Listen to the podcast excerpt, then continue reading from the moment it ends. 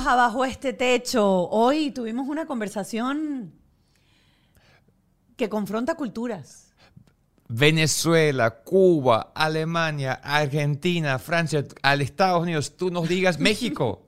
Vamos a, a hablar y tenemos en ese podcast la posibilidad de ver culturas muy distintas y hoy vamos con la cubana. Con vamos los cubanos y cambiamos de acento porque vamos con los cubanos. Vas a tratar de hablar cubano, de verdad. Yo voy a aprender, voy a aprender todo lo que puedo. La conversación fue muy interesante. Tuvimos a Ali Sánchez, actriz cubana reconocidísima, actriz de telenovelas, hace stand-up comedy, eh, comediante. eh, bueno, la han visto también eh, porque es imagen de eh, Balsam, por ejemplo, y todos los que vivimos aquí en el sur de la Florida la hemos visto en esos comerciales. Y su esposo, eh, Roberto. Muy agradecido por fin tener un hombre que también es papá de la organización de los padres, como yo. Pero de verdad muy agradecido tener otro papá que tiene una visión muy clara de qué hacer con los Te niños. sentiste apoyado hoy, ¿verdad? Apoyado y fuerte, gracias a Dios, sí. Ah, sí. Eh, por eso les digo que la conversación de hoy va a ser bien interesante porque yo pensé que se iba a centrar entre Ali y yo la conversación y la verdad Roberto puso mucho dentro del contenido que van a ver en el programa. Roberto es manager, Roberto es médico, muchas cosas. Habla de Roberto. Va- Vamos a hablar de Roberto. Listo, ya vamos con eso. Ya vamos con eso. Eh, queremos darle, como siempre, gracias a nuestros aliados, la gente de Whiplash, nuestra agencia digital, La gente de Gravity, donde estamos grabando el podcast. nuestro productor ejecutivo, Alejandro Ale. Trémola. Ah. Y Ken Medina, que organiza todo lo que hay que hacer. nuestro productor. Eh, quiero hablarles de Patreon, porque mucha gente llega al final y de repente dice, ¿qué pasó? Me dejaron aquí cortado y ahora para dónde me voy. Nosotros tenemos una comunidad especial en Patreon que se llama Bajo este Techo. ¿Qué vas a encontrar por esa suscripción de 5 dólares al mes? Contenido exclusivo. Vamos a tener, después de que escuches esta conversación eh, que estás viendo o escuchando, vamos a ir a conversar con un especialista, con un terapeuta, con un experto en el tema, para tocar esos temas específicos o esos puntos muy álgidos que se dieron dentro de la conversación. Así que quieres apoya- apoyar el podcast, vaya a Patreon, apóyanos para poder seguir haciéndolo y recibes información de los cursos que tienes que hacer, los, libros que tienes que leer para tú mismo convertirte en un papá exitoso. Así es. Recuerden que nos pueden contactar a través de nuestras redes sociales, arroba bajo este techo. Estamos leyendo siempre sus mensajes en las redes sociales. ¿Qué queremos que compartan con nosotros? ¿Tienen algún problema en específico? ¿Quieren algún invitado eh, en particular? Pues coméntenlo a través de las redes sociales que nosotros vamos a estar ahí eh, conectados con ustedes. Queremos hacer, de hecho, un programa especial en donde solamente tengamos eh, participación de situaciones que ustedes nos hayan dado y para eso tenemos de paso un WhatsApp. Ah, Desahógate, llama a nuestro WhatsApp, desahógate, mándale mensaje de voz al más uno. 5, 6, que me dice como que, ¿qué? Sí, sí, sí, escríbenos, haz mensaje de voz de WhatsApp. Más 51 571 2880. ¿Cómo es el número? Está en pantalla, mi amor. Y si están escuchando, no es más uno, porque el número de WhatsApp es en Estados Unidos, Unidos. es 561-571-2880. Eso es el número. Pero yo quiero escuchar algunos comentarios. ¿Tú quieres escuchar algunos comentarios? Mira, yo por ejemplo quiero, quiero que, que leas eso para mí. Di- Dime eso. ¿Qué dice? Ajá. Qué programa tan hermoso y tan a flor de piel con todos esos sentimientos. Me encanta ver la sensibilidad que tienen como pareja para con todos sus invitados. Y cuando lloran, yo más atrás también lo hago. Los amo y los felicito por este podcast que siempre nos deja un aprendizaje como papás. Yo no sabía que voy a llorar tanto. Yo en este podcast estoy aprendiendo yo tanto y orando tanto que se me cambió la visión de mi vida completo. Yo creo que lo bonito Sí. eh, es que dejamos que los invitados se sientan libres y seguros de abrirse, de contarnos su realidad y obviamente nos va a pasar igual que ustedes. Si ustedes lloran, nosotros lloraremos y si nosotros lloramos, ustedes también. María Fernanda Parada, ¿qué dice eso? Ralph, no digas eso. Todos sabemos que eres el, alemán- el alemán que haces un trabajo extraordinario con la Pascualoto y lo mejor, haces muy feliz a la Pascualoto. Un abrazo. Ese comentario sale. voy a, le voy a copiar y poner en la puerta de mi casa cada vez que Mónica me regaña. Gracias María Fernanda por Gracias. decirlo, pero ese comentario sale porque te acuerdas que hace unas semanas estabas diciendo que cómo es posible que todo el mundo te dice que eres el esposo de la Pascualoto nada más. María Fernanda sabe mi nombre, gracias. Isabel Lau, excelente entrevista. No me pierdo ninguno de los episodios, pero me dejan picada. Isabel, hay que hacer, hay que hacerlo por Patreon. Tienes que meterlo ahí, escribir a Kem y escribir a nosotros mensajitos. Exacto. Y lo único que tienes que hacer es ir a Patreon. Patreon, creo que es slash, o lo van a colocar ahí en pantalla si están viendo YouTube, si lo están escuchando. Cuando vayan a Patreon, coloquen bajo este techo. Son solo 5 dólares al mes y van a tener acceso al episodio eh, anticipado el día anterior. Van a tener acceso a esta conversación con especialistas y material especial que vamos a estar siempre Y vale la creando para hacerlo, ustedes. sí. El terapeuta siempre vale la pena porque de verdad se aprende y va muy directo. Va muy Así directo. es. Bueno, como les comentamos al principio, este episodio es con Ali Sánchez y eh, Roberto Balmaceda. Disfrutamos un mundo, ojalá que ustedes también disfruten. Aquí lo tienen. Y ya estamos aquí en Bajo este Techo con nuestros dos invitados especiales del día de hoy, Ali Sánchez y Roberto. Te quedaste Sánchez porque yo no me sé el apellido, es como él que es No, Ralph Pascualoto. Balmaceda Balmaceda, claro. ¿Te vas a cambiar el apellido? Sí. ¿Te lo vas a cambiar? Pero para las redes no, solo para los papeles. Que Sofía está loca porque yo sea Balmaceda. Ah, para que seas la mamá de ella, de verdad, Sí. no como mi hijo que mamá, porque tú no tienes mi apellido. Dice. Sí, dice Sí, así. exacto. Eh, Ali Sánchez es actriz, comediante, eh, bueno, es una de las estrellas cubanas de esta ciudad, influencer. Y muy divertida y muy querida y va a ser, o sea, ya me estoy riendo y ni empezamos. No hemos empezado. Eh, y bueno, Roberto, yo no sabía esta nueva faceta tuya, ya tiene como dos años, pero Roberto es el que maneja Negociante, las es cosas. nego- negociante, pero también es médico. Sí. Bueno, no, no médico, no Eh. médico. Mi, mi, mi familia son médicos. Yo lo que hice aquí fue un curso y, y recuperaba tejidos en el banco de tejidos Qué de, de la. Universidad de Miami. Qué modesto, qué modesto. Él hacía Sí. muchas cosas, pero vamos, a- vamos a los Vamos, niños. vamos al, al, plan- al- Claro. al punto de la cosa. Eh, son papás de dos niñas, eh, Sofía y Sara. Sofía tiene ya Tres. tres. Y, no, No. no, Sara tiene- tiene tres. Sofía Sara tiene tiene tres, porque Sara es la chiquita y Sofía tiene diez. Exacto. Las veces que entra de migración y me dicen eh, fecha de nacimiento de Sofía y yo ta ta ta ta ta ta y se queda así, me dice, esa no es la grande. Ay, sí, perdón, espera, espera, espera, Bueno, es que Sofía es la grande. Sofía es la Exacto, grande. pero que siempre doy la, La fecha cambias. de nacimiento de Sara. Ok. Sofía, Sofía tiene 10 y Sara 3. Y Sara tiene Y tres Sara tiene años. tres. De paso, Sara fue una niña muy, muy, muy deseada. Estuve muy de cerca en todo ese proceso de, de concebirla y poderla tener. Eh, pero prácticamente tuvieron durante siete años más o menos una niña única Exacto. en casa. La idea de hoy es em, aprender un poco.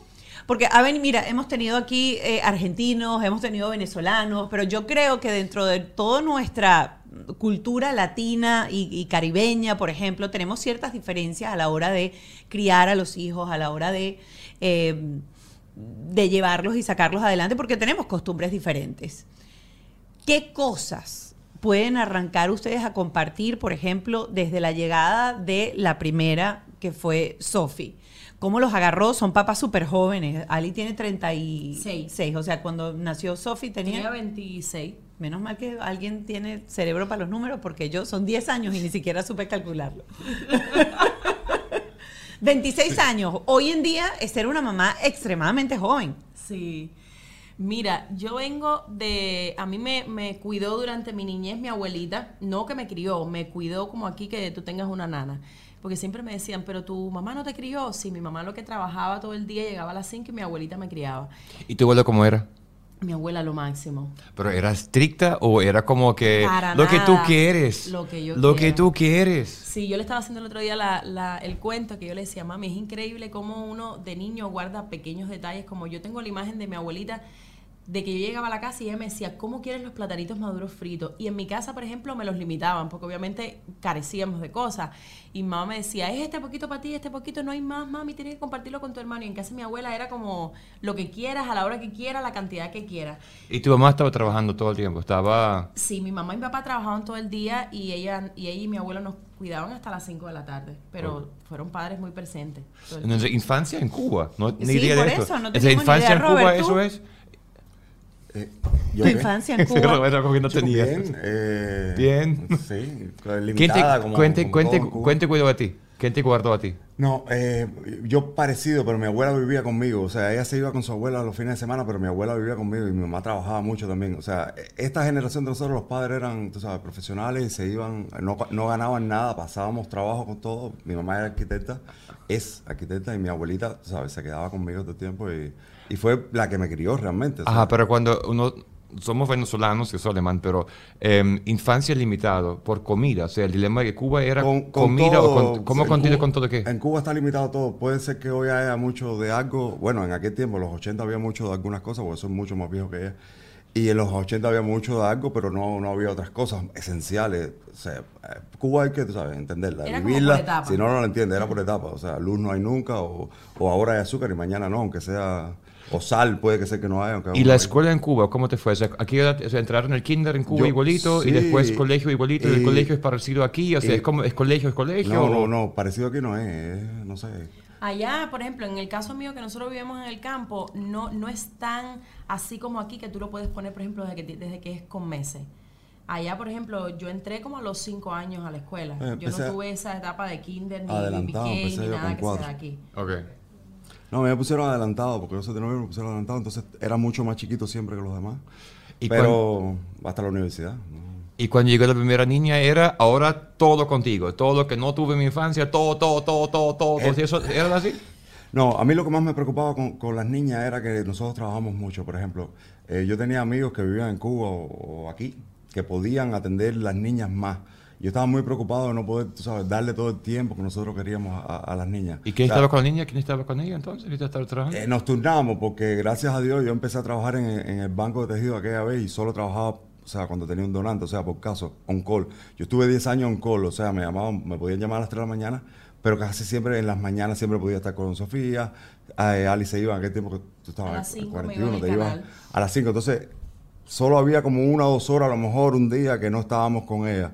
Y pudimos, o sea, eh, lo mejor de, de- de estos años, yo le estaba diciendo a Ale el otro día, yo le estaba diciendo a Sofía a él porque la estaba regañando, le estaba diciendo que, que es muy eh, difícil encontrar, tener tiempo para darle al niño y, y- y poder tener, tú sabes, la economía para darle los gustos y lo que quiere. Es muy complicado tener las dos cosas porque cuando, o sea, cuando tienes dinero, por decirlo, tienes que estar todo el tiempo trabajando para esto, o sea, Claro. eh, y, o, o de la otra manera, estás con ella o no. O sea, tener ese balance es mejor. Yo, yo estoy muy feliz de poder tener el balance, de tener el tiempo para estar con ella y la posibilidad de darle los gustos. Yo quería hacer un poco el panorama de, de su infancia en Cuba, porque cuando yo soy hija de, de padre posguerra, entonces siempre había ese comentario que sonaba que él siempre quería darnos a nosotros lo que él no pudo tener porque él fue un niño de posguerra.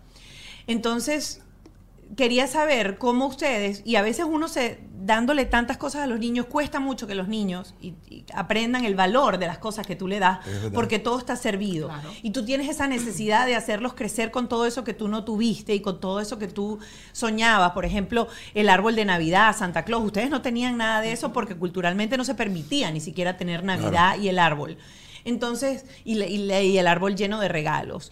Eh, y nosotros tenemos un niño de siete años y a veces nos, nos sentamos y decimos, wow, o sea, este, está, está mal criadito, hay que hay que, frenarle, hay que, él tiene que entender que no todo es sí y no todo se puede, aunque Porque es tengas la Es- posibilidad es económica complicado, de es- darles. Es, complicado, pero sí, yo creo que hay que buscar. Es que, es que todos los niños son diferentes. Porque, por ejemplo, la, la grande mía no me da los problemas que me da la chiquita. Es complicado. Pero hay que hacerle ver que no todo puede ser sí. que O sea, la- como. Pero yo estaba discutiendo con ella y le decía: Estoy loco porque empiezas a trabajar en un McDonald's. O sea, te voy a meter a A trabajar. la de 10 años. Sí, vas a trabajar en un McDonald's para ¿Por que qué- tú por qué llegaste a eso? entiendas- ¿Qué pasó? ¿Qué- cuál fue la situación ella para que perdió el a honor nivel? Ella perdió el honor roll porque el no... principal honor roll. Eso, porque no, no vio algo en la tableta. Traduce, el principal rol. Honor, honor roll, eso es como una Ah, distinción que Ah, le dan ok. en el Honor colegio. roll aquí. Era en inglés, claro, Es claro, ya va, ya va. Pensé que era cubano. No, Era en inglés. el ya- honor ya- ya- roll ya- aquí es Oh, cuando claro. tomas A y B, que Ajá. son puras A y B. Sí, pero el no principal eso. honor roll es cuando el niño cogió A en todo. Puro A. Oh, wow. Y ella estaba en principal honor roll. Ok. De hecho, fue tan privilegiada que con ella se fueron cuatro niñas más. Nosotros la semana pasada nos fuimos de vacaciones y se fueron como seis niños de la clase y la maestra dijo, no les voy a contar cuánto, porque se suponía que tú llegaras y les volvieran a hacer esas pruebas de esa semana que faltó y la maestra dijo, no lo voy a hacer porque ustedes no vinieron a la clase para que no... Y fue privilegiada con eso. Y pierde el honor roll con una B, el principal honor roll, porque no hizo algo en el iPad, que eran como tres minutos. Y yo O decía, tres "Me va minutos era matar". como leerse algo. Y entonces le dije, mira, La o regañamos sea, muy, mucho. tú, tú lo tienes todo. Esta posibilidad que tú tengas a tus padres el día entero contigo, que tu papá te lleve a la escuela por la mañana y tu mamá te recoja, esto es imposible. Que tú tengas, que te vayas de vacaciones a lugares super cool, que tengas... lo que tú quieras básicamente. O sea, nosotros se lo restringimos. Esto va para Navidad y esto, mentira, pero entonces, y ella es muy, de verdad es muy buena niña. Entonces, pero lo que quiero es que aproveche las cosas. Pero a mí también me lo hacía, yo también salía mal. Yo me entretenía, me ponía a leer en clase y, y mi mamá me regañaba y tal. O sea, ella es una niña, por ejemplo, que ella con sus 10 años, ella sabe cuáles son las tareas que tiene, ustedes tienen que estar encima de ella para que ella Total. haga su tarea de colegio. Tenemos que estar encima. encima de que- ella. Pero es que lo ella, haga. su carácter es así. Tú le dices a Ah, ella, ¿Cómo es el carácter de ella? Mandona. Que va, para nada. Para nada. ella sea, es es como un ángel, despistada. Es despistada. Ah, Sí. Tú le dices, tráeme un vaso de agua y viene con un huevo frito tranquilamente. Te lo juro, nosotros le hemos dicho. Tranquilamente, ¿en "Sofi, serio? Tómame ¿Sabes ahí un momentico huevo? el control. Y ella se va. No es bonche, Pero no, al no. momento. Y se vira y dice, ¿qué fue? Y yo le digo, pero no me estás escuchando lo que te estoy diciendo. Es muy así. Ella anda la, en la- su burbuja. la cojo y le- la miro y le digo, ve a ese carro de al lado y cógeme los espejuelos que están aquí. Y entra y busca abajo. Le digo, por amor de Dios, tienes problema de concentración. Es arriba. Te, te lo dije hace un segundo, pero se lo- en ese minuto ella pensó algo, pero ella es así de bebé. De bebé es así, de chiquitica. de ¿A ¿Quién regaña en la casa? ¿Quién manda en la casa? Los dos. Los dos. Los dos.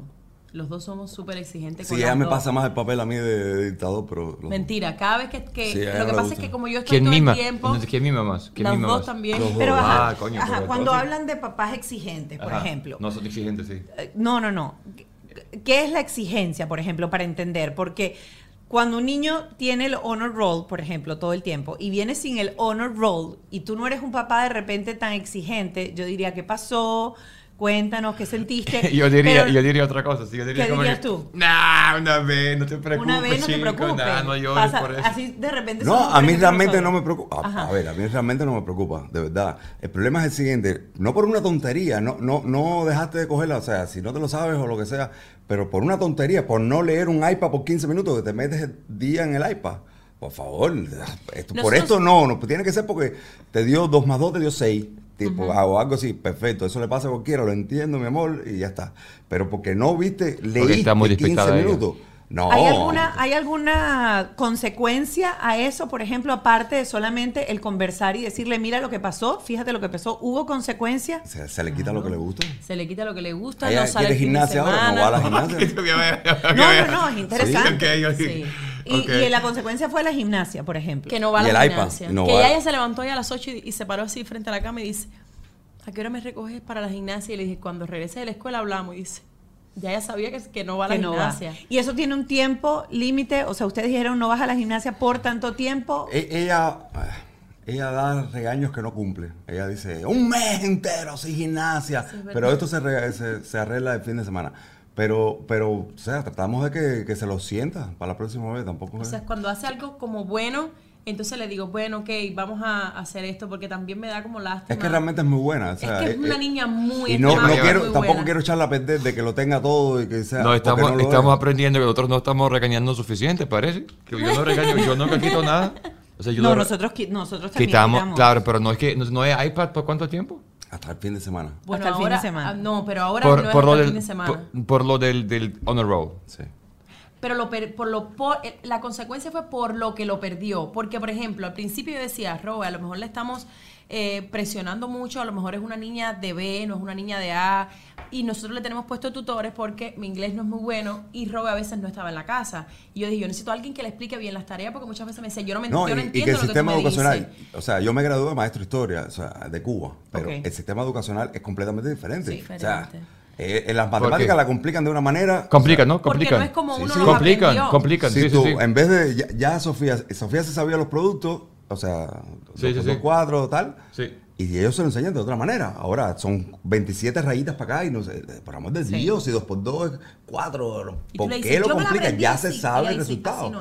Pero no, entonces te lo dividen en, tantas ecuaciones y en tantas cosas. Te lo hacen complicado. La matemática es muy complicada. Te la hacen, no sé. Entonces nos habían dicho, porque al principio yo no la castigaba como tan fuerte, porque yo decía, bueno, salió mal, si yo, tampoco, yo, yo también desaprobaba y cogía C. Pero nos enteramos que era, por ejemplo, que hacían eh, competencia entre los niños para ver quién terminaba primero y por eso no terminaba el examen. Eh, porque no hacía una tarea, porque estaba haciendo otra cosa y conversando. Entonces ya fue como que nosotros dijimos, no, espérate, que es por irresponsable, no es porque no sea inteligente. Bueno, al momento ahora ya, ya tenía el principal, pero con todos 100 que tú decías, mira por lo que lo perdió. Y el mes pas y, el, y la vez anterior, que fue esta vez anterior, perdió el honor roll, que era el de A y B, por una normalidad también, por una cosita que no rellenó era una- un librito que se tenía que leer súper cortico y eran dos preguntas y no lo hizo. Y yo, ah, bueno, entonces Sí. pues castigada de nuevo. Sí. Porque Por no es por lo que lo hacen, no es, no es porque no dé. Nosotros sabemos que da, pero es por, por cosas que yo digo, ella tiene que aprender que esto le va a, a- a- a traer esto. Esas conversaciones con ella las tienen solamente cuando sucede el problema o a veces aleatoriamente cuando ellos están, porque uno cuando a uno lo regañan, uno está en modo reactivo. Y el niño en modo reactivo está como que hice algo mal, estoy decepcionando a mis papás y a veces su mente no está en el lugar perfecto para entender exactamente qué es lo que nosotros queremos explicar.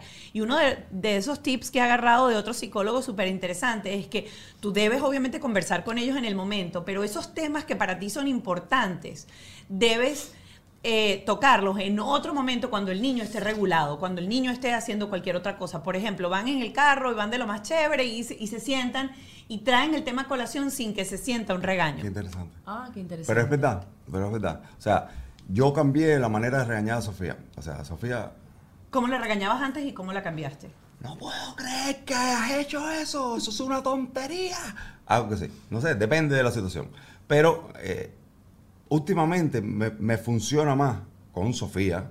Nos, con Sara, no sé, vamos a ver. Con, Vamos a Sara. con Sara es vamos a ver. personaje. Con Sara me voy a comprar un taser o algo. Pero, pero con Sofía, ayer cuando ella sal- salió de la tutoría, la tutora nos escribió, yo tuve como dos horas para pensar qué le iba a decir.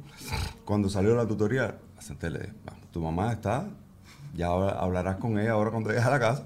No hay problema. Entonces, ¿tú crees que sea para que por esta tontería tú pierdas el honor roll y ahora dejes de ir a la gimnasia y ahora, o sea, tú no tienes problema, tú lo tienes todo, tú tienes a tus papás, una familia feliz, tú, tú haces lo que tú quieras, tú vas a lugares cool, no lo sabes, no lo sabes aprovechar, no, no lo estás valorando en, en toda su, su dimensión. Yo lo entiendo porque eres una niña, pero ponte para las cosas, porque si no sales bien, entonces se van a cortar las otras cosas, vas a ir para la secundaria con los, o sea, porque en la secundaria después dividen los de honor roll con los de no sé qué cosa.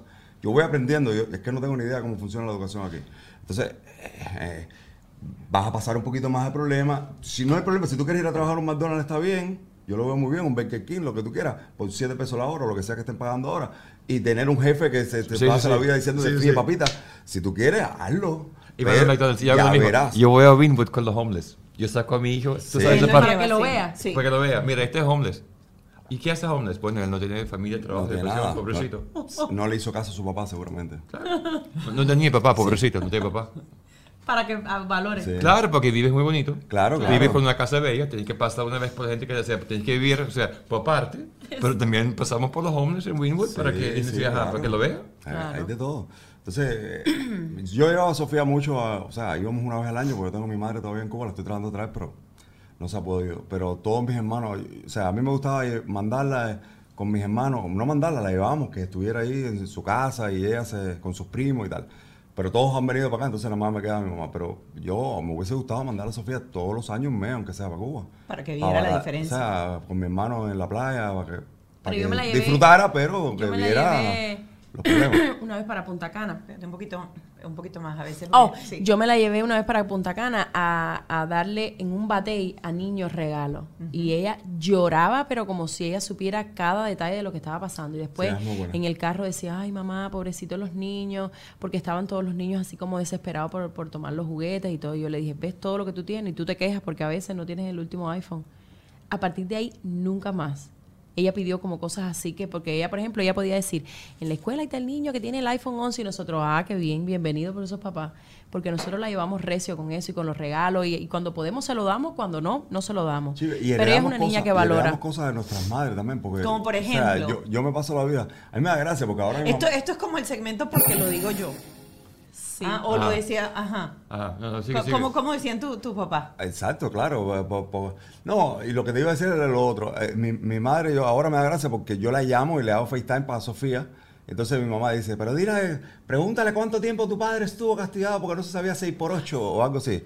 Entonces ella, eh, la, la- ahora es su abuela, pero cuando era mi madre era un general. Entonces eh, yo saqué 94, pero, eh, pero hubo niños que salieron peor que yo. Entonces, pero Eso a mí no me importan siempre, los otros niños. Es que es hijo mío, eres tú. Y entonces estas cosas, yo me, cuando me oigo, y se lo estoy diciendo también a Sofía, digo, oh, por Dios, Pero eh, lo heredamos, yo creo que no está mal. Yo, o sea, yo creo que cogemos Fíjate, las cosas. no está mal, pero tú instintivamente cambiaste tu manera, pero cambiaste, estás tratando de cambiar tu manera de comunicarte con Sofía, porque en cierta forma sientes que de repente que eso te que te decía tu mamá No, claro. no era exactamente lo que tú necesitabas en ese momento para, para cambiar, porque si no uno no tratara de, oye, estoy repitiendo esto que en este momento me... me- No, yo creo que, que más bien lo estoy adaptando a una versión 2.0, pero yo porque yo sé que me funcionó a mí, entonces se lo estoy dando de se lo estoy dando como ella lo va a entender, pero se lo doy, o sea, Ok. Sí, sí, sí. o sea, Había veces me dicen, no puedes criarle igual que te criaron a ti, porque pero yo digo, Oye, a mí me bien, funcionó ¿eh? porque yo soy feliz, yo siento, pero hay cosas que uno no,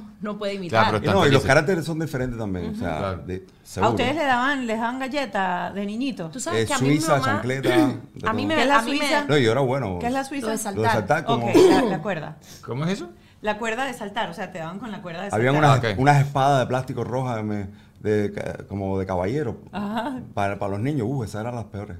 Pero tú sabes que a mí me daban, pero yo no recuerdo nunca que mi me, me pudieron haber dado en algún momento, pero yo no recuerdo nunca.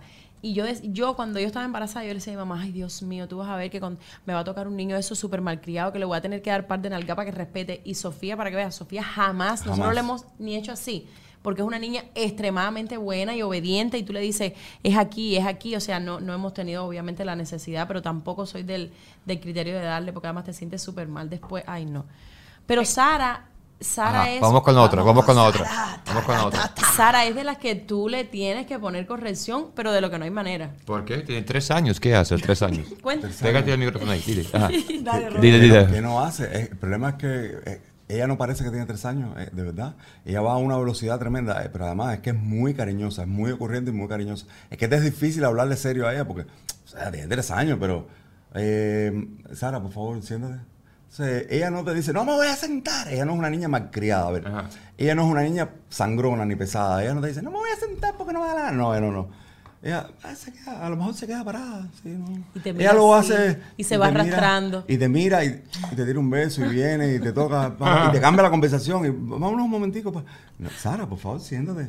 No, ¿y qué tú crees? ¡Ay, me duele aquí! O, o- o- o grita. Y, te- y ella te toca todos los puntos tuyos. Ella te toca eh, eh, ¿Cómo es eh, eso? preocuparse. Ella, ¡Ay, ay, ay, me di! Tú no lloras ni cuando te das. O sea, ella solo llora cuando sabe que hizo algo. Cuando rompe algo, llora. ¡ah!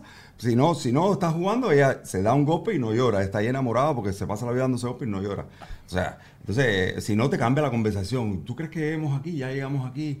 Hay, hay un video que Ali le cogió, que le dijo, mándale un video a tu papá, y ella, y ella dijo unas malas palabras. O sea, porque eh, ella, ella asumió que lo primero que yo decía era, manda, eh, y la mala palabra. Entonces, ¿Puedes No, la mala puedes decirlo, puedes decir ¿Cuál es la mala palabra? o sea, ella, ella- ella asumió que la manera mía de hablar era manda pinga. Era- Entonces, Ella decía eso, Está bueno. No. No, No, ella no lo dice, "Mándale pero Ali le dijo, a papá". "Cómo- mándale, o sea, habla como papá.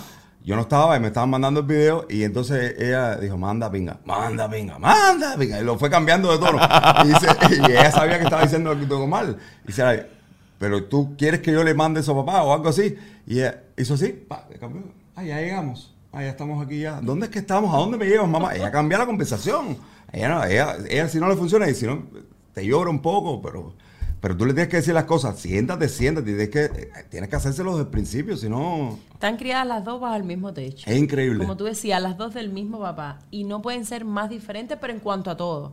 Sofía es súper callada, nunca le hemos tenido que gritar, eh, ella es pasito, le dice ve, cualquier cosa y ella te hace caso. Sara es, pero desde bebé, no hace caso, tienes que estarle eh, poniendo más atención que a Sofía, inquieta. súper- pero súper, súper... eh, eh, Pila. Pero Sí, súper pila, exacto. sí. Con ella yo no voy a tener problemas. No, de los huevos fritos ella- no va a haber problema. Tú le dices agua, agua, ella te trae agua. No, pero no de ahora. Hace un, o sea, hace un año y medio, que tenía un año en la, en la cuarentena. Yo le decía, Sara, tenía un año, casi no hablaba bien. O sea, ella hablaba muy bien y, y- y- y hace conversaciones. Sara, búscame el control remoto. Y te decía, ¿cuál? Yo le decía, es negro. Venía con un negro grande y le decía, no, mi amor, el negro chiquito. Y iba para allá y te buscaba el negro chiquito. Es increíble, decía este papá. Entonces te hace las cosas muy completas. Cógeme, papá, ¿me puedes coger el jarrón? Gracias por cogerme el jarrón que estaba tan alto. Cosas así. Yo decía, por favor. O sea, nosotros vemos, nos ves que estamos chochando porque somos los padres, pero, pero es que, eh, o sea, no, no, no tiene nada que ver con Sofía. Sofía iba a su mundo, Eh, y esta está todo el tiempo arriba de ti, cómo te puede hacer una maldad, cómo se puede reír de ti, cómo... Increíble. Siempre. es Increíble. total, sí. Y cuando llegó la segunda, ¿cómo fue la, con la, la conexión? De Nosotros la tratamos, o sea, yo soy hermano mayor, nosotros la tratamos de adaptar desde el principio de que vas a tener una hermana. Se lleva mucho tiempo también. Yo no quería que se llevara tanto tiempo porque, por ejemplo, mi hermano que va detrás de mí por parte de madre, porque mis padres se separaron después de mí, el que, el que, pero que vivía conmigo, yo le llevo 10 años. Y soy muy mayor para él, o sea, cuando yo tenía 10, como Sofía ahora, él acababa de nacer, entonces, pero cuando tenía 15 tenía 5, o sea, ya yo era más un adolescente, yo era su padre casi, porque el padre eh, no, no vivía con nosotros, o sea, mi madre se divorció de él. Y, y mi relación de él es de, de padre casi, Sí. claro, entonces, ahora no, ahora estamos parejos, pero, pero en aquel tiempo, porque, y porque nos dejamos de mucho tiempo, pero, pero en aquel tiempo yo, mi relación con él era de, de padre, no, no de hermano mayor. Entonces yo quería que Sofía disfrutara. Yo quería tener que Sofía tuviera hermanos porque, ¿sabes? complicado estar solo y, y los hermanos te dan esa, esa confianza, esa, ese vínculo que no tienes con otra gente. Entonces la preparamos, ya estaba grande, con siete años, pero no queríamos que se sintiera celosa, eso es muy Ay, complicado, ella estaba lástima. sola. Yo tengo la imagen así, yo sentadita en la cama Y Ali- pecho. Normalmente dicen que cuando tú tienes el segundo, le te da como lástima el segundo, porque es el más vulnerable, el chiquitito. Yo, todo era todo lo contrario. Yo le tenía una lástima a Sofía, porque además ella es de las que ella no te dice, estoy celosa. No, Pero no, entonces no. pasa y te mira así, la lágrima que le corre y se va. Y yo decía, ay, Dios mío, Roberto. Y a mí me da No, y no llora, no llora, se lo aguanta hasta el final, hasta que llora, entonces con sentimiento. eh. Ya vamos a entrar en eso y les voy a dar este dato. No, no, no, no, No, Lloró por Para nada, para nada, no. para nada. Cambió su conducta. Yo le, yo, le, yo le imprimí un libro a, a, a Sofía y todo. eh, le edité un libro que decía que Sofía iba a ser una hermana mayor tremenda y tal, que decía lo importante de los hermanos mayores y que Sara venía porque ella quería. Y, y lo, y lo- o sea, había una aplicación y yo se lo hice y se lo leía. y ella- Pero ella está loca por un hermano, pero ella dice que para ver si la deja cargar, porque Sara era tan inquieta, hasta de bebé, Sí. que ella no tuvo esa oportunidad de, por ejemplo, de cargarla todo el tiempo, de, de apapacharla. Ella se va a algún lugar donde hay niños y ella, tú ves a Sofía con el bebé Sara cargándola, también, porque ella dice. Sara no, es, no era así. Y Sofi quiere otro hermano. Sí, bueno, quiere otro hermano, porque el otro día dijo no, que no sí. lo sé, no lo sé. Ay, no estoy segura, porque creo que se lo preguntamos el otro día y, y como que cambia. Ok. Si va a ser como Sara, no, y, y cosas así. Miren, quiero hacer una, un, una- un inciso aquí hablando de esto de preparar a los niños cuando llega el segundo hermano, porque el otro día vi un reel. Yo estoy aprendiendo muchísimo de Internet y mi presencia digital en el podcast de Biplash. Se llama Refresh. Y si no lo has escuchado, te recomiendo que lo buscas ya. Es mi nueva obsesión y lo veo con todo el tiempo, está todo el tiempo. obsesionado. Allí Marjorie nos da tips prácticos de redes sociales, pero sin tanta teoría, porque eso sí te tiene Whiplash. Talento para hacer entendibles temas que parecen súper complicados. Porque Whiplash no solo es la mejor agencia de tecnología y marketing a la que debes recurrir si quieres hacer crecer tu negocio o si quieres vender Internet. También te enseñan a hacerlo como un pro. Si todavía no puedes trabajar con ellos o si ya tienes tu propio equipo, suscríbete por lo menos ya a su canal de YouTube porque cada episodio te abre la mente. Es un masterclass para crecer en Internet. Con ellos vas sobre seguro, que te lo digo yo.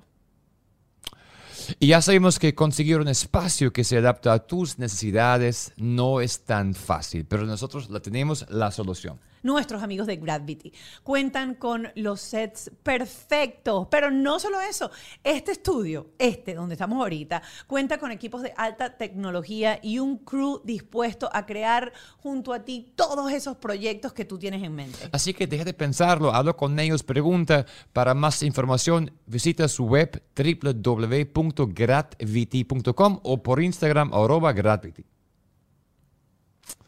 Ahora, los científicos estiman que hay 24.4 billones de piezas de plásticos en nuestro océano. Así que tenemos que tomar medidas con urgencia porque si no, el océano contendrá más plástico que peces para el año 2050. Así que Jason Hyde, en colaboración con Tide Earth, transforma los desechos plásticos del océano en joyería de moda, hecho con cadenas italianas de plata y chips de colores de plástico precioso. Todo lo que tengo puesto yo miren, es Jason Hyde. Sigue nuestro SOS, haz campaña y sé sostenible en el 2022. Jason Hyde. Stick es la solución si tú tienes a tus hijos con las orejitas paradas y quieres empezar a corregirlo porque te diste cuenta cuando apenas nacieron. A partir de los tres meses ya puedes empezar a utilizar Stick bebé. Son unos stickers de silicón que van colocados en el pabellón de la oreja, pegaditos a la cabeza y van a corregir ese cartílago que está tan maleable cuando son bebecitos. Lo decimos con experiencia. Es un invento tan inteligente que lo usamos desde primer pequeños meses con Clio y se notan los cambios. Y si tienes hijos más grandes o tú ya estás grande y no te quieres operar, pues creo que Stick como solución estética es lo que necesitas. No se siente, no se ve y es fantástico. Entra en arroba autostick y chequea el producto. Que me llamó mucho la atención y creo que pueden aprender de esto. Él decía que uno tiene que estar muy pendiente de los cambios de actitud y de conducta de los niños mayores cuando llega un hermano nuevo. Porque por más que uno les explique, y él ponía eh, ella ponía el ejemplo y decía, es como que tú agarres a tu esposo o a tu esposa y la sientas unos meses antes, después de haber tenido seis, siete, cinco años juntos en casa, ustedes dos solos, y decirle, mi amor, mira, tu mamá o tu papá van a traer a la casa, o sea, yo voy a traer a otro hombre a vivir conmigo. ¿Verdad? Y ese hombre lo vamos a querer igual y ese hombre va a compartir con nosotros y va a ser parte de nuestra familia todo el día y yo te voy a seguir queriendo porque tú eres el hombre de mi vida. Pero mami quiere traer a la familia otro esposo para que esté con nosotros. Ni cuando llegó tu, mamá me contaste eso así. Porque no lo sabía, lo acabo de aprender. Y en eso yo digo, es verdad, uno le está diciendo, va a venir otra persona que tu mamá va a querer y, le va y te va a quitar un poquito de tiempo de tu mamá y tu mamá va a estar muy dedicada a él. y le vamos a regalar muchas, muchas cosas. eso, y le vamos a regalar muchas cosas, pero tú también vas a tener las tuyas. Pero eso lo enfoco, pero yo se lo enfoco diferente, mira, yo se lo enfoco diferente. Cuando Sophie me dice algo así, yo, yo le digo, ok, pero cuando tú tenías esa edad eras tú sola y ella te está compartiendo contigo. Yo le cambio, se lo viro un poco, ¿entiendes? O sea, ella no va a tener la oportunidad nunca de estar sola para ti y para mamá, o sea, para mí, para conmigo, con nosotros, tus padres. O sea, tú tuviste siete años sola. Eso Sara no lo, ese lujo Sara no lo va a tener. O sea, Sara te va a tener que compartir a ti de toda, para toda la vida. Claro, y es verdad, eso es lo que uno piensa. Ahora, el niño, obviamente para eso, para él es como demasiado abstracto porque esa era su realidad. Claro, él no entiende esa cosa de que, ajá, como que yo tengo todo y ahora, y ella no tiene todo. Yo, yo, o sea, ella no sabe cómo comparar. Entonces ella explicaba que obviamente ahí lo que hay que hacer mucho es validarle la emoción de sentir, sí, yo entiendo que sientas celo, que entiendo que te sientas triste, que te sientas frustrada, buscar como la emoción, porque es verdad, mami está compartiendo tiempo contigo. Porque ellos lo que necesitan es escuchar que tú estás entendiendo lo que ellos están sintiendo en ese momento y no decirle a tu esposo, pero tranquilo, mi amor, todo va a estar bien y todo está normal. Es decirle a tu esposo, yo entiendo que vas a estar celoso porque voy a compartir tiempo eso con otro hombre. Con otro hombre. que es como otro niño. Y entonces ese dato me pareció súper, súper interesante. Interesante, sí.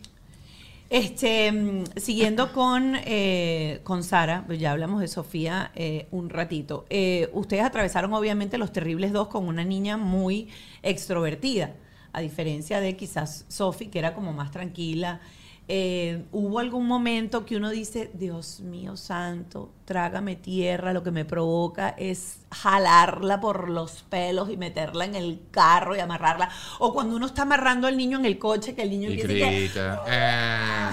No, chica. Me pasó eh, al eh, año. A, mí me pasó al año en la cuarentena. A mí no. Nosotros teníamos una nana que la cuidaba porque nosotros estábamos trabajando constantemente. Eh, pasó lo del COVID, que todos en la casa cogimos COVID y la nana se va a otro lugar. Y nosotros siempre criticábamos a la nana porque cuando teníamos visita en la casa, la nana salía. No, cuando la nana lograba dormir a Sara, ella, se, la dormía en, el cuarto de ella, ¿no? Y, en la casa nosotros siempre está llena gente, entonces podía venir cualquiera a cualquier hora y gritar. Y nos habló de loco, hay una niña de un año y medio aquí, callado, pero a veces no nos daba ni tiempo de decirle, por favor, en bajito salía la nana disparada por la puerta, Ani, te queremos. Eh, salía la nana disparada por la puerta y mandaba a caer a cualquiera. A cualquiera. Puede ser, no importa que eh, el, presidente de. Ustedes están hablando calladitos y están hablando con, con tremendo bateo. Dicha de paso. Exacto. Exacto. Y, cállate, usted, cállese la boca que la niña está durmiendo. A él no importa si era el presidente de Indonesia, a él no importaba quién fuera. Usted se calla ahora mismo porque la niña está durmiendo. No hagan ruido aquí. Yo, o sea, cuando ella se fue, y, y, y, Ali, pues, ¿qué, Qué, qué, qué, qué- qué- qué mala educación de Ani, ¿cómo le va a decir eso a la gente? Qué barbaridad, que, pero como exagera o algo así, hasta que se fue. Se fue Cuando nos quedamos el primer día con, con Sara, el primero decía, que Dios hizo mío, un ¿cómo lo entiendo? Porque no te dejaba, no, no nos daba un espacio. Ella, tú hacías No así te deja, es y ya que no se te deja, despierta. es que no- no- Hacías así y ya se despertaba. Y era como yo decía, Dios mío, ¿en qué tiempo voy a descansar? y nosotros, entonces era la pobre, lo que debe haber sufrido. Intensa. ¿Cómo es intenso? Intenso es subirte arriba de los muebles, bájate, vete al baño, mete la y mano, coge la cabeza, todo mójate el peligroso, pelo, todo así, y peligroso, todo todo se peligroso. sube, se decía, va a caer, ah. Eso, eso de que nosotros habíamos empleado con Sofía, de que Sofía, eso no se toca. Sofía, nosotros nunca quitamos nada de los muebles, nada, porque Ah. era una niña que tú le decías, no se toca, Y no se era toca. no se toca. Sara, pero te lo juro desde que tiene meses, tú le decías, no se toca, y ella iba aquí. Y tú, Sara, y le gritabas y subías el tono de voz, nada, nada. Son seguía. diferentes, exacto. Hasta los días de hoy. O te cambia, o te tira un, tira un beso y lo hace. Y Y lo toca igual. Clio, pues, ¿Qué así. hacen? Ok, mi pregunta es, ¿qué hacen? Porque quieras o no, en cierta forma ya está midiéndolos, porque ella no Claro. está desafiándolos. Ellos lo que están es midiendo hasta dónde voy a llegar y hasta Claro, dónde me van a pero parar. va por edades, va por edades. Por ejemplo, cuando era más bebé, no, ella no va a entender que yo le diga ahora, si, te- si tocas la candela te vas a quemar. Yo, o sea, tratas de darles diciendo las cosas poco a poco, pero no, tampoco es que, o sea, da gracia cuando tiene un año y te hace eso. Pero ahora no, ahora la coges, la sientas y le dices, loca, no puedes tocar eso. te va a matar un carro, Loca. vas a ir para la calle, te va a matar un carro. Atiende, te Ahora va a la matar un carro. como de Ella, pero ella no va para la calle. La ponen de castigo Sí, sentada. pero entonces Sí. ya ella se sentó y ya ella te está diciendo. Ya se quiere eh, parar, te lo cambia, pero te lo entiende, juro pero ella que entiende nunca más rápido. lo voy a hacer. Oh my God, te lo juro por. Dios, Tiene tres mamá. años. Pero, es, esto no va a pero es pasar que lo nunca. entiende, es que lo Así. entiende. Lo de la calle se lo dije una vez. Nosotros conocemos eh, amigos de nosotros, y personas que tienen niños chiquitos, que los niños no le hacen caso y se van corriendo para la calle. Yo le dije a Ali, esto no puede pasar porque me va a matar un carro una niña. O sea, y a Sofía, yo siempre la tuve así, pero Sofía lo cogió, se demoró, pero lo cogió. O sea, Sofía va entretenida hasta que se dio cuenta que era peligroso. Sara lo cogió con un año y medio, con un año y medio, dos años, o sea, menos de dos años. Ya ella no, ella no cruza una calle, ella se Porque baja la del carro. sentaste y le dije, oye, loca. Eh, Sí, le dije, oye, loca, escúchame, no, le- le dije, te va a matar un carro, no puedes irte para la calle, es malo los carros, o sea, te va a matar. Y ella lo entendió, o sea, ella a la calle no va, ella se baja del carro y se queda al lado mío. Sea, ella puede darte muela a otra cosa, ella te, te joroba la situación y se ríe, pero para la calle no se va. Eh, yo la bajo de la escuela y ella no se manda a correr. Yo tengo la tranquilidad, o sea, y de enseñarla a nadar. Ella no se va a tirar en la piscina sin pedirme permiso, pero sé que si se cae o se tira, ya nada. Entonces, ella aprende, ella es muy rápida y pa- para esas cosas es, eso es lo fundamental. Lo demás se va, pero... Ajá, y quiero regresar al... eh, eso no se toca y ella empieza y te tira un beso y sigue y da. Normalmente, ¿qué hacen? ¿Dejan que toque la cosa hasta que lo toque? No, ¿O- ya no, ya la quitas, eh, ya tienes que ser más fuerte porque ya ella entiende, ya lo está haciendo premeditadamente, ya lo está haciendo con Ya la cargamos a 100 pesos, la sentamos en el sofá y de ahí no te pares. No te y ha intentado, por ejemplo, que se va pasando y yo le dije, si te bajas, te voy a dar una nalga. Y hay que ser consistente, porque no es un problema de Y no es baja. consistente, eh, hay que ser consistente. No te puedes bajar, no te puedes bajar. No es que ahora vas a llorar y- o te vas a reír y no te, o sea, ¿Le han dado una nalgadita a, No, a, no, a Sara? No, No, no, no, tampoco, que nosotros recordemos, no. Pero ganas no han faltado. no, pero, pero hay, sí, pero, lo que, lo que pero pasa hay es que que hablarle siempre serio. te termina con algo simpático, entonces tú tienes que ir a reírte y es que tienes que ir a reírte a otro lado porque sabe, ella sabe, ella sabe, Exacto. ella sabe. Voy a agarrar eso, voy a decir, hay loca en la casa. Voy a empezar a decirle a, a las mujeres de mi casa, ¡ay loca! O loco, Oh, loca. o al niño loco, ¡Oh, oye, loco! loco. ¡Oh, loco! ¡Ah, loca! ¡Ah, loca! Tú, es, es que yo voy siempre con mi amor. Entonces, cuando hace algo, o le digo hacer o le digo loca, y ya ella entra en situación. No, pero lo que trato es de cambiarle el tono para que ella entienda de que, espera, ella, tiene que, ella, tiene que, ella tiene que tener un, un punto de, espérate, no voy a hacer eso, porque si no va a tener un carro con 6 años. Mira, ayer nosotros estábamos en la sala y estábamos trabajando. Y ella, yo quería que ella se acostara. Ya Sofía estaba dormida en la cama eran como las 10. Y nosotros empezamos a decir, acuéstate ya, Sara, o aquí en este cuarto o aquí. Pero ella quería ir con Sofía y ver el iPad. Y yo, ya el iPad se acabó, ve a dormir. Y entonces se quedaba así parada en la puerta. Y Roberto en un momento que le dijo, acuéstate ya. Entonces se paró sin la puerta, fue cerrando la puerta suavecito. Pero entonces, Y la cerró. Entonces es que- estaba mi cuñado ahí y abrió la puerta así como para ver si ella se había acostado. Y de adentro dijo, ¿pero me acuesto o me van a estar abriendo la puerta? Sí, sí, pero eso. Así. No, entonces todo el mundo le hace la pelota, todo el mundo le hace, le ríe las gracias. Yo me tengo que estar, lo tenemos que estar escondiendo para reírnos, porque es que es muy simpática. Entonces, ¿sabes? ¿Qué, qué tú le respondes a eso? Ah, nada, Claro, me río, yo no puedo. Pero tiene cosas que, por ejemplo, tú regañas a Sofía y ella va y le dice, no llores, tata. No, ¿Por ella es muy cariñosa. así, mamá? Porque Muy cariñosa. Va a los lugares que, por ejemplo, Sofía no es así. Va a los lugares y hay un perro y ella se tira en el perro, en el piso con el perro, va a los lugares con los bebés y es porque es Pero Sophie sí era así con extremadamente esa... cariñosa. No tanto, ella es lo superlativo, ella... O sea, y se parece mucho físicamente, con la misma se parece mucho. Lo que pasa que, que Sofía era muy blanca y con pelo lacio, ojos azules, y tú sabes, y, la, y rubia. Y ella es la versión... Sofía es la versión Disney, ella es la versión centrohabana. Ella, sabes, pelo Supéralo rizado. ya que Sara se parece a mí. No, ya so- tienes que Para superarlo. nada, son igualitas, las dos se parecen a mí. Pero, de verdad, eh, pero, pero Una es o- rubia, ojos cosa. y la otra es trigueña, que me Pero con el se pelo rizado y parecen ellos dicen que se físicamente. parece. Por favor. Ahí lo dejo, ahí lo dejo. Haz una encuesta. Ahorita tocando, tocando el tema, ustedes también tienen esa cosa típica que nosotros en Venezuela lo vivimos mucho. Hay mucho mestizaje dentro de nosotros y tenemos el negro y el indio muy cercano. Pero uno va a la televisión y el 60% de la televisión siempre son rubias, ojos azules, como aquí los canales latinos, todos son rubias, ojos azules. Y lo estábamos tocando, ese tema lo tocamos con, con eh, Ximena Duque y Jay, con el esposo, porque ellos justamente también tienen la primera rubia, ojos Y la azules, y la segunda trigueñita morenita. Eh, ¿Ustedes han pensado o les ha pasado típico que han oído esto miles de veces porque de paso, o sea, Sofía es una niña, pero de portarretrato. O sea, es una cosa que más perfecta de niña no podía ser la nariz perfecta, los ojos perfectos, el pelo perfecto. O sea, tienes un mechón más rubio dentro de la cabellera, como unos highlights. Y luego viene la morenita y aquí la gente es así como que, ay, qué bella, porque tiene los ojos azules.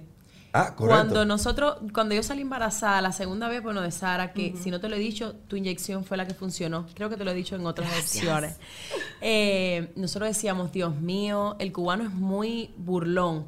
Yo decía, tú vas a ver y, que va y a a ser Ali una en, burla en de la Facebook al principio, cuando, no- cuando ella no estaba tan popular, o sea, cuando empezaba Facebook, cuando las redes sociales, Ali tenía, qué sé yo, 5 mil seguidores en Facebook en el 2010 o 11 por ahí, cuando Sofía nació y todo, o sea, pero Facebook tiene otra dinámica, en aquel tiempo había otra dinámica, Ali la atacaban, o sea, había muchos haters en, en- ese tiempo. Y nosotros lo fuimos saliendo y el, público se fue depurando y todo lo que quedó, Ali tiene un público muy, muy, muy bonito, pero en aquel tiempo le decían muchas cosas, yo estaba muy preocupado, yo quería tener un varón. Yo decía, pues los varones no tienen que ser lindos, o sea, los hombres no tienen que ser lindos, y ya.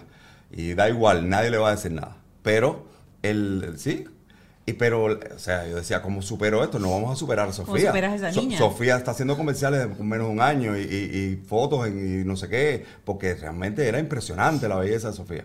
Y, y la gente, ay, qué ojos más lindos. Y la gente tenía como una cosa con Sofía de, nada que hagamos va a salir ojos azules y rubios. Eso es imposible. Esto, fue, Y Sara imposible. salió fea, llena de Sí, pelo, llena de pelo con los negro ojos y tal. así. Pégate el micrófono. Y, y, y- Ay, que se mete un poquitico, Sí, pégate un poquitico y, más, Robert. ¿Y cómo se llama? Y, y estábamos muy preocupados porque yo dije que la van a atacar mucho en redes sociales. Y ya Ali cuando eso tenía muchos más seguidores en Facebook y tal. Pero yo decía, tú vas a ver que va- vamos a empezar con el problema, que qué bella Sofía y esta salió negrita. Pero es- ha sido, pero totalmente al revés. Ahora Pero estoy preocupado con demasiado. Sofía. Porque la gente va por, por, ay, pero qué linda Sofía. Pero Sara, Desde los Sara, siete sí. meses por ahí ya la gente decía, ay, tu niña grande es súper linda, pero, Pero, es que la chiquita. Sara. O sea, y ya- han pensado, perdón, Ferito, que te No, no, no, interrumpí. no pasó lo mismo con Maki, cuando Mac, Mac dice que ahora nadie habla de mí, todo habla de Clio. Ah. Todo el mundo habla Ah. de Clio. Sí.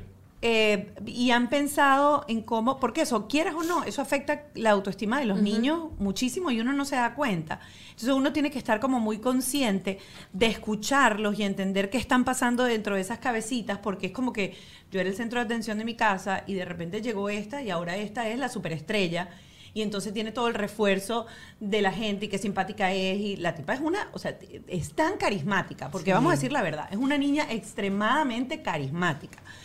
Eh, que de repente Sophie, que es mucho más tímida, se ha vuelto como más tímida, pueda empezarse a sentir. ¿Han pensado en eso? ¿Han, hecho sí, algo? ¿Han hemos tratado con de, ella? de- todos los logros de la hermana son logros de ella, o sea, ella no puede ver a la hermana nunca como, o sea, todo todo el mundo se tiene que poner contento aquí por mamá, por papá, por hermana, por, por ella, por todo el mundo, todo el mundo, somos un equipo, la- lo- las victorias de ella son tuyas también, tiene, y así a su, a su potable para ella, ¿no? A su, a su nivel de niña de 10 años o de 7, cuando nació, pero así. Y la así ponemos siempre como a decir, por ejemplo, ayuda a tu hermanita, que como ella es más chiquita, ella no es tan fuerte como tú. Claro, yo le paso la mano, le guiño un ojo, esto es problema tuyo. Me ha pasado, Yo siempre fui me pasaba mayor, al entonces- principio que, que, por ejemplo, cuando ella nació, Si alguien iba a ir a la casa de visita, yo les pasaba un mensaje y yo les decía, si traen un regalo para Sara, Para ella también. tráeselo para ella también. Porque nos pasó que, por ejemplo, muchas veces mm, una, mi mejor amiga me dijo, cada vez que vaya a ir alguien a la casa tú recién verdad, parías, que primero pregunten por Sofía. Y era verdad, porque cada vez que alguien llegaba y no sabía, y Sara, su carita era, pero así, con una tristeza que se la comía. Entonces yo les mandaba mensajes y yo les decía, cuando lleguen, Sara todavía no sabe. Pregunta por Sofi, después por Sara. Y eso yo lo hago siempre cada vez que yo voy a conocer a un bebé. Siempre inevitable. voy para el bebé grande y después entonces voy como si fuera, ah, ya de paso que estoy aquí, déjame ver el que nació. Porque su carita tú te das Claro. cuenta que les da tristeza. Claro. Sí, hay que tener. Yo estoy aprendiendo otro, o sea, están muy claros y muy, yo voy a hacer más así. Ok. Yo voy a hablar ¿Pero como... por qué me mira? Porque tú, tú estás siempre como que hay que escuchar a los niños, no hay que ser como ellos, tú estás loca. Yo voy a ser más como, como ellos, yo quiero vivir con ellos. Miren, eh, hablando de tecnología y de iPad, no puedo dejar de, de pasar este tema, porque tienen una chama de 10 años. ¿Cómo controlan el tiempo? ¿Cómo controlan lo que ven y lo que hacen? Están eh, on top of that, como dicen los Tiene teléfono, tiene iPad. Sí, dos Sí. iPads, dos teléfonos. Sí, O sea, uno y uno cada una. No, Oh. Sophie tiene un No, no, teléfono y un Sa- iPad y, tiene y Sara tiene dos iPads. Eso es una de las cosas que yo creo que este año yo quiero trabajar en base a eso, porque es extremadamente triste. Es muy fácil. Y yo he, he- he visto un montón de documentales, un montón de cosas en internet eh, con respecto a eso, porque a veces me siento hasta mala mamá. Eh, de ¿Por cuando qué te quiero- sientes mala mamá? Porque, por ejemplo, cuando estoy haciendo algo y, y- y ellas como que están, eh, quieren mi atención y yo no puedo dejar de hacer esto porque es un trabajo o algo, o la escuela o algo que, que no puedo dejarlo en ese momento, yo atino rápido, a, mira, coge el iPad un momentico y entonces ellas cogen el iPad y yo, yo termino de hacer lo que estoy haciendo y después voy con ella. Y, y sé que está totalmente mal. Y además te das cuenta cuando no se lo, por ejemplo, Sofía, no, Sofía, tú no se lo quieres dar y ella no lo, no lo coge. Tú le dices, te lo voy a quitar y ella se entretiene con otra cosa. Pero Sara no. Y a medida que va creciendo yo creo que va, a- em, va empeorando. ¿Por qué crees que No, hay pero- esa diferencia? Eh, Sophie tenía menos... Pero por el carácter, ¿no? No Por el carácter. por el carácter. Por el carácter, total, sí. Como por el carácter. No son niñas, por ejemplo, tú se lo quitas a, a Sara y tampoco es que te va a dar una perreta tirada en el piso. Ella no es de dar perretas en el piso, pero, pero yo como mamá siento que tengo que trabajar. Nosotros como papá, trabajar en eso. Dejar de... Mira, yo trabajar en todo. O Estamos, sea, estamos hablando de mucho de eso aquí y yo estoy como llegando hoy a decir, mira, es lo que es. Que hoy en día nos toca eso. Hablé con un pero amigo a- mío a ayer. es que ha cambiado el mundo. Es que, es- Entonces es que- cambió el mundo y uno tiene que aprender que el mundo está diferente. Porque yo también me siento mal padre cuando pasa sí, eso y me siento como que hago, pero, Pero- pero, pero- el mundo es así. Entonces, Oye, por va a ejemplo- correr el teléfono y ya está. dos- o sea, es así. Ayer me dice, "Ma- papi, dame 15 minutos más, estoy con el carro con la abuela. Entonces, ¿qué haces tú? Que ya Pero tenemos- claro, pero ¿por qué no? Pero pasamos ya dos horas, porque yo digo son dos horas y no más que eso. Claro. y bueno, pero al menos que estás en el carro, entonces me dice, estoy en el carro. eh, Ya ok, me ok. ganaste. Está bien, Mira, claro. sí. Eh, yo, yo entiendo lo que están diciendo ustedes acerca de que el mundo cambió y que eso es lo que tenemos ahora y todo lo que tú crean, pero ya hay estudios científicos que demuestran el problema de la adicción Claro. a los juegos. O sea, ¿Qué está generando? Segregando químicamente el cerebro del niño cuando está conectado todo el tiempo a este tipo de entretenimiento que le genera esas endorfinas y le genera toda esa cosa por dentro que lo llena porque le da emoción, le da felicidad, le da todo. Es como que tú digas, bueno, las drogas están...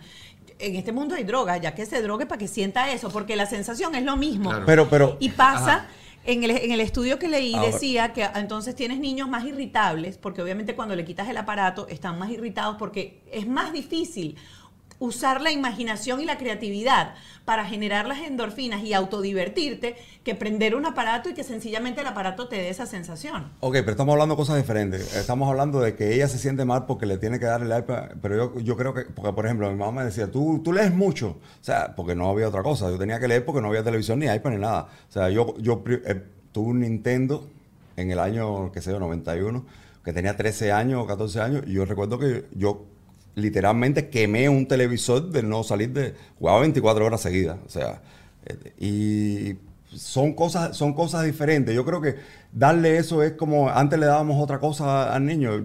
No necesariamente eh, es, es malo. Hay que chequear lo que ve porque de verdad que YouTube Yo creo que es muy está ahí. extenso. Yo creo que está, la diferencia está, lo que estoy viendo yo es eso.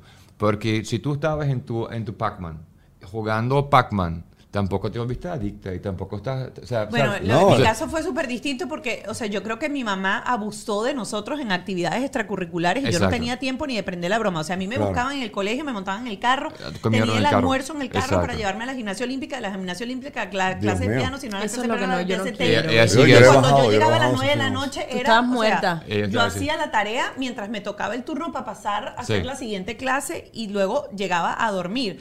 Entonces en mi casa no había tiempo, yo tenía el aparato y de broma lo jugaba los fines de semana porque entonces los fines de semana mi papá inventaba ir a Claro. montar caballo Claro, o tú eres- inventaba ir para no sé dónde. O sea, el yo soy un el- caso pero- diferente. Pero, fíjate, si yo estoy jugando Pac-Man es muy distinto a que yo estoy jugando una cosa, como dice Cata el otro día, que es como que de juego de corría correos, que carros, por ejemplo. Claro. De que- que- que- o sea, más que está jugando Sasquatch, Sasquatch, donde un carajito, o sea, una figura que hace aventuras y que ve cosas. Creo que es- ahí está la clave. está la diferencia, por En ejemplo. diferente En- eso a en saber lo que ven. Si estás jugando una cosa que es, Es esas imágenes que estoy como que hay un juego que estás corriendo rápido y que brincar, correr y brincar. Está Te bien. vuelve loco mismo. Es, es correcto, pero hay otro que se llama Toca Boca, por ejemplo, que, que construye el mundo. Entonces, ¿Cómo se llama ese? Toca Boca, es la marca y este se llama. te lo Parecido mando. al Minecraft, que vas armando, ¿no? Mm, no, es más bonito. El Ok. Minecraft es más pixelado. y, Ok. eh, eh, el Toca Boca es. Toca, toca boca. Toca boca se llama así. Tenía, tiene muchas cosas, tiene mucho a uno para peinar y hace cosas muy didácticas. O sea, no es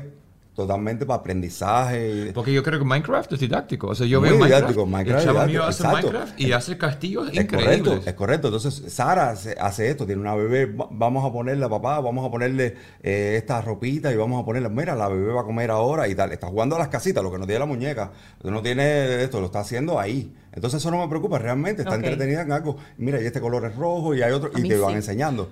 Pero no, porque me preocupa Roblo por- que, que, que escriben gente que tú no sabes quién es. Ya, exacto. es. Entonces ya lo cogí y lo arranqué, está bajado. Menos Eh, mal, nosotros No, también no, se lo quitamos. No, Roblox no, tiene hasta, hasta, esto lo voy a repetir hasta el cansancio, Sí. porque si hay gente que no lo ha visto en otro episodio, lo tiene que ver esto. Rob- Roblox tiene cuartos de pornografía. Claro. Sí. Sí, una locura. Sí. Que loco, ¿Por qué? Porque a ti no. A diferencia, ¿qué te estresa más? Ay, porque me estresa de que de eso, que, que no busquen cosas que hacer. Sí. Pero- Por ejemplo, muchas veces yo le quito el iPad, el, el iPad. Yo me acuerdo cuando yo era niña que decía, estoy aburrida, y mi mamá me decía, pues desabúrrete, búscate algo que hacer. Y yo Sí, tenía que salir para la calle, jugar. Tú le dices eso a los niños de aquí y no saben qué hacer. No es que no sé qué hacer. Entonces, eso, eso es lo que me preocupa. A mí Sí. también. A mí también me preocupa Pero, eso. Me pasa también, mucho pero es que no, no es la misma época, o sea, ni el mismo país. O sea, Claro, porque pero se no aburre, estás ¿te qué vas a Salir a la calle jugar con Entiendo, quién, pero si no es- eh, a esa edad yo siento que a través del juego es que tú desarrollas la creatividad, la Exacto. inventiva, este, muchas cosas. Y cuando llegues adulto, uno tiene desarrollado eso porque uno jugaba Claro. con un palito y lo Sí. convertía en no sé qué y, te- y- y tu cerebro, quieras o no, es una especie de training que le estás dando. Pero por ejemplo, ahora, eh, eso está muy bien lo del palito, pero por ejemplo, Sara tiene tres años. Me Yo, yo le regalé, le re- regalé al- a, a Sofía el PlayStation 5 por Navidad. Ella eso lo que quería y se lo regalé. No ha jugado con él. Sara, hay un juego de un, un robot que es, es como el básico de ellos, para que tú aprendas a usar los controles. O sea, no es nada complicado, es para que tú aprendas. Y Sara juega con eso, tiene un- una... eh, pero tú le dices, para, para, ella para. No es que, ah, tengo que ir por la madrugada a jugar ni nada. O sea, eso está ahí. Cuando lo jugamos, eh, tiene una coordinación increíble, que tiene tres años. Tú la miras y tú dices, está jugando. Se pone a, correr. Hay uno de como Mario Kart, de, de que se divide la pantalla en cuatro y corre, corremos cuatro. Eh, ella- y es competitiva y, y sabe acelerar. Y yo decía, caballero, es que tiene tres años. O sea, tiene, eh, tiene Y coordinación. esta era está demasiado adelantada. Pero, pero lo vas a hacer de otra, lo hacías de otra manera. Claro, pero el dilema también está, o sea, mi hijo, si yo en Alemania salía a la calle, porque era Alemania en 1950, post, postguerra, Robert, pégate un poquitico más, es que estoy viendo ahí todas. po- no postguerra. Aquí estamos. Pero aquí el niño no puede salir a la calle. No. Tú no puedes soltar ni de cuatro años, vaya a jugar en el parque. No, no, Ni vaya a a los 10. O sea, o sea, a los 10 no Para tengo empezar, no lo siete. vas a dejar, porque tú no sabes que está el parque. Entonces, es otro tipo de preocupación. Sa- Sal, diviértete. No, No, yo a las 7 salía a divertirme. Claro, pero ¿Y fíjate. tú también yo- fuiste al parque? yo te Porque tú entiendo. tienes una casa con parquecito. Donde Yo tú tenía estabas en el parque, claro. exacto. Y cuando vivía en edificio, siempre bajaba mi mamá o bajaba alguien. Pero, por ejemplo, a mí me pasa ahorita que estamos metidos en el apartamento y yo le digo a mi hijo, vamos a bajar. Y no o sea, quiere. tiene la playa, tiene la piscina, tiene los amigos del edificio. Y todavía dice, no, prefiero quedarme aquí. Claro. Sofía tiene piscina digo- en la casa y no se mete. ¿Ah? Sofía tiene piscina en la casa y no se mete. Entonces yo digo, bueno, pero de repente yo entiendo a Sofía, pues yo también tenía piscina cuando yo vivía en mi casa y era ir para la piscina yo sola y qué fastidio. Ok, tema. Pero que Ajá. tú digas, o sea, vamos a bajar a ver quién está abajo. A mí mi mamá me decía, vamos a bajar en el edificio a ver quién está abajo. Yo bajaba corriendo. Pero tú crees, tú sientes que a nuestro hijo le falta creatividad. No. ¿Tú crees que a nuestro hijo le falta expresarse? No. ¿Tú falta que nuestro hijo está loco? Claro, como todos, pero no. o sea, pero, o sea, por, por eso. No, porque, pero yo sí la- pero- siento, no, pero yo, yo sí siento. siento. que- Hemos- pero ¿cómo sabes? tenido- Pero ¿cómo sabes? Porque estamos en otro mundo, porque a lo mejor puede ser eso. Que somos como los viejos. Que los viejos decían, ay Dios mío, el Walkman. El Walkman va a hacer que tú te vas a es sordo y el cerebro va a hacer que tú te No, vives no, mal. mi mamá me decía, ahora dicen, mi mamá decía, sigue jugando que te vas a quedar ciego o lo Ajá. que Ah, sea. sí. O sea, yo Claro, veo decían perfectamente. ¿no? Y jugaba como un loco cuando tenía Sí. el Y tú Nintendo. los llevas a una fiesta donde hay otras niñas, por ejemplo, y, y yo le quito el teléfono automáticamente que salimos de la casa, ¿verdad? Y cuando ella llega, mamá, préstame el teléfono, que es que para hacer un, Una foto, un una video. foto o un video con la amiguita. Dice, no. Bueno, puede ser una, fíjate, yo cuando me piden la foto le digo, ok, te haces la foto y me entregas otra vez el teléfono. Yo soy de las primeras que cuando ellos Claro, están juntos, más en digo, están juntos, no es para jugar con teléfono. Claro. Para estar juntos es para jugar con ustedes. Ahora que hablan de las fiestas y todo esto, eh, cuando llegan los chamos a la fiesta, hay niños que son mucho más retraídos a la hora de incorporarse al grupo y hay otros que tú los dejas, llegan, como a mí me pasó con Mark, por ejemplo, el primer día que lo, lo llevamos al, al kindergarten. Yo, bueno, el primer día lo llevó él, yo lo llevé el segundo. Pero yo estaba como preocupada de que se quedara Yo, con sí. uno. Sí, fuiste tú. Sí. Y lo buscaste bien temprano porque te daba como estrés que él se sintiera solo ahí. Papá PTA. Sí, Papá así es como Así es. es. Y lo, y, lo, y lo cómico fue que yo llegué y a mí no me dio tiempo ni siquiera de darle un beso cuando ya el niño estaba, bye bye mamá, y se quedó con la, con la gente. Y hay otros niños que no son así. ¿Las de ustedes han sido las dos iguales o una es más apegada y le cuesta Mira, más? e- ella, ella, ella es abusadora porque... ¿Cómo es eso? Eh, eh, ella es abusadora porque Sofi y nosotros estábamos solos nosotros y podíamos con Sofi. Con Sara somos muchos y no podemos con ella. Pero eh, lo que pasa es que Sofi fue a la escuela, también la llevamos a la escuela. Eran otras circunstancias, la llevamos como con cinco años ya. Y ella quiso meter a Sara. Ella iba a un daycare y, y me daba un sentimiento dejarla y a ella también y no la dejábamos nunca. Y el primer día pensaba que la íbamos a dejar. Dijo, papá, viniste. Yo estuve llorando una hora y cuarto en el carro escondido. Y, ay, por favor, como pensaba que la iba a dejar ahí y terminé corriendo para venir a buscarla. Entonces ella quiso que Sara eh, le dio esta pataleta de que antes está mucho tiempo en el iPad. Entonces la metió en el, en, en el pre, pues aquí hay tres pre kinder y pre no sé qué cosa, no sé. Pero de alguna manera ella podía ir a la escuela misma de Sofía con dos años y medio. Oh, qué bueno.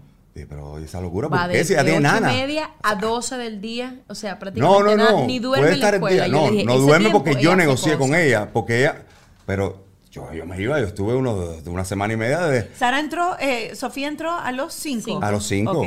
A los Antes todo el tiempo con ustedes. Sí. Claro. Pero nosotros teníamos mucho tiempo La cuidábamos un momentico, la, la cuidábamos un momentico y ya y la, la recogíamos. Pero con, So- con Sara también, tenemos mucho tiempo o más. Y además tiene una nana que la cuida y ella quiso. Se tiene que relacionar con otros niños. No puede tener tanto tiempo el iPad. Y yo lo veo bien, pero me parecía que estaba, o sea, Sara era la más pequeña del aula. Todo el mundo tenía tres años y pico y ella tenía dos años y medio. Entonces, eh, al principio a mí me daba un sentimiento. Estuve un mes deshidratado de llorar cada vez que la dejaba. Ay, Dios mío. Por favor, estoy tomando Gatorade. ver. De verdad, me daba un sentimiento. Y lloraba con un sentimiento. Yo sabía que no estaba llorando fingiendo, le daba sentimiento. Ella lloraba, no quería Sí, quedarse. sí, sí, sí, sí. Y la maestra me decía, qué le decían? Le va a durar un mes, Y- ya no, y eso. vete, vete. Y yo salí así con la Y ella principal. lloraba un mes ella. Lloró como... ¿Como más? No, como... No, veo como, Sí. como un mes más o menos lloró. Cuando la dejabas ahí. o La sea, Cuando maestra dejaba. es tan espectacular. Pero no sabíamos, por ejemplo, que era que ella no... Porque parece que ella en su cabecita decía, me voy a dormir y esto va a ser hasta mañana. Entonces un día, eh, yendo camino para la escuela, ella dijo, pero yo no tengo que dormir, ¿verdad? Y yo dije, ah, es esto lo que le preocupa. Y yo le dije, no, yo te voy a recoger siempre antes Yo que duerma. negocié, sí, vamos. Entonces, las maestras lo que hacen es que todos los niños durmiendo y a ella la sientan en una mesita y la ponen a pintar en lo que yo llegue y ya no se lo llegamos Ella a no duerme 12 ahí. Al principio no le ya. gustaba hacer caca ahí. No hagas caca, mi amor, Uy, ahí. tú sabes que con Mark nosotros tuvimos ese problema que no quería hacer y era como que aguantaba y Así horrible. Ah, una vez me llamó la maestra, por favor, eh, si no llegues tarde porque ella se está reventando de las ganas de hacer caca, tienes que venir corriendo. Y tu- tuve que llegar corriendo a llevármela para hacer caca en Y la ya escuela. se caca ahí. ¿Y por qué La hablaron casa. con ella? Le preguntaron por qué. No, porque dice que no le gustaba. No, al principio no le gustaba. que no le gustaba. Después y- vio y que la incentivábamos con eso y ahora se ve tres veces caca. y Y llega y dice, Hice caca "Hice tres caca veces tres solita veces en la solita en la taza. escuela". Vamos a lo que tú quieras. A mí me mentía, Mark, Ah, y nos decía... Nos yo decía, fui, yo hice. Hoy, papi, mami, hoy hice. Hoy hice. Mentira. Sí, y era mentira. Era mentira, no Así que cuidado con eso. tres No, No, no, yo verifico con la maestra. Yo, a ella no le creo de primera mano nada. Yo. Pero ella no dice mentira, realmente no dice mentira. Ella se caga en lo que tú dices. Sofía nos no decía a nosotros, hoy comí brócoli, carne, y yo, wow. Y después cuando me mandaban el reporte, nada, no, nada. Pura pata. Pizza y Miren, esta conversación ha estado súper buena.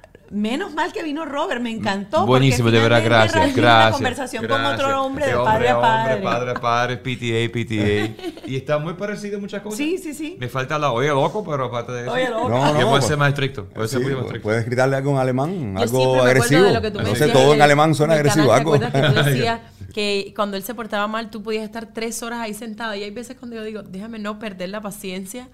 Es esto, yo me acuerdo de ti que tú decías, no puedes perder la paciencia, tienes que decirle sí, pero aquí vamos a estar sentados. El cuento tuyo, Eh, después del del libro. Ay, ejercicio, sí. de- Del uy. libro, porque yo les, yo les pasé el libro a ustedes. Yo les dije Paternidad Libre de Gritos. Libre de gritos. Ese, libro es súper bueno.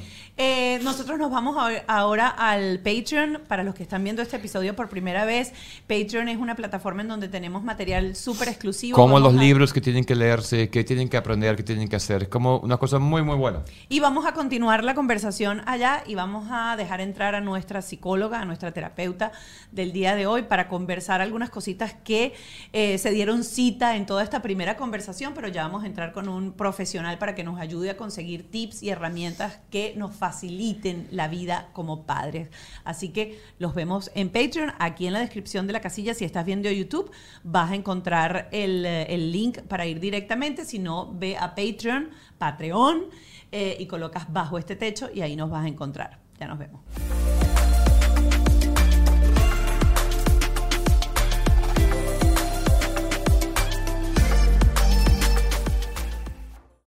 ¿Estás listo para convertir tus mejores ideas en un negocio en línea exitoso? Te presentamos Shopify.